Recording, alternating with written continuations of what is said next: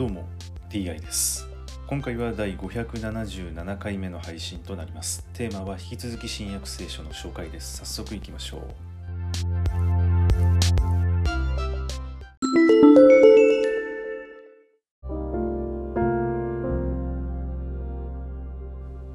新約聖書第576回。今回は神の怒りと憐れみというお話です。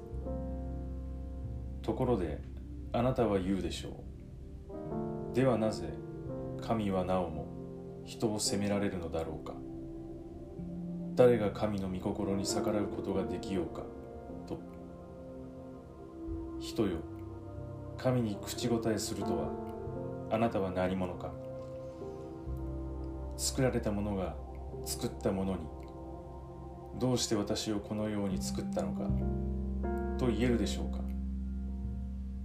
焼き物師は同じ粘土から一つを尊いことに用いる器に一つを尊くないことに用いる器に作る権限があるのではないか。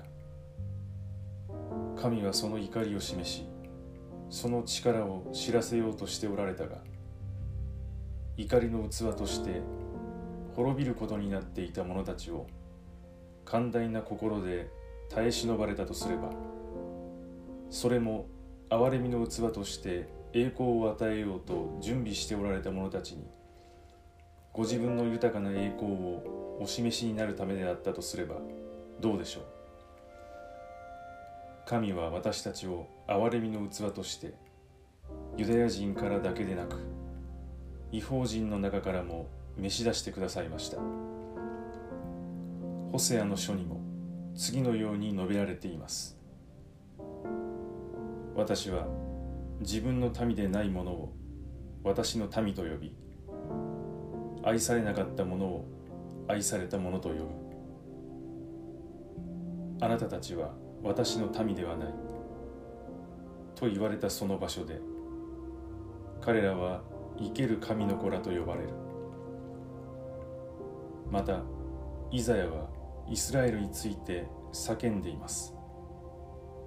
たとえイスラエルの子らの数が海辺の砂のようであっても残りの者が救われる。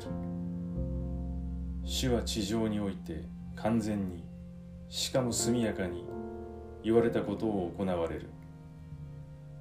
それはまたイザヤがあらかじめこう告げていた通りです。万軍の主が私たちに子孫を残されなかったら私たちはソドムのようになりゴモラのようにされたであろう。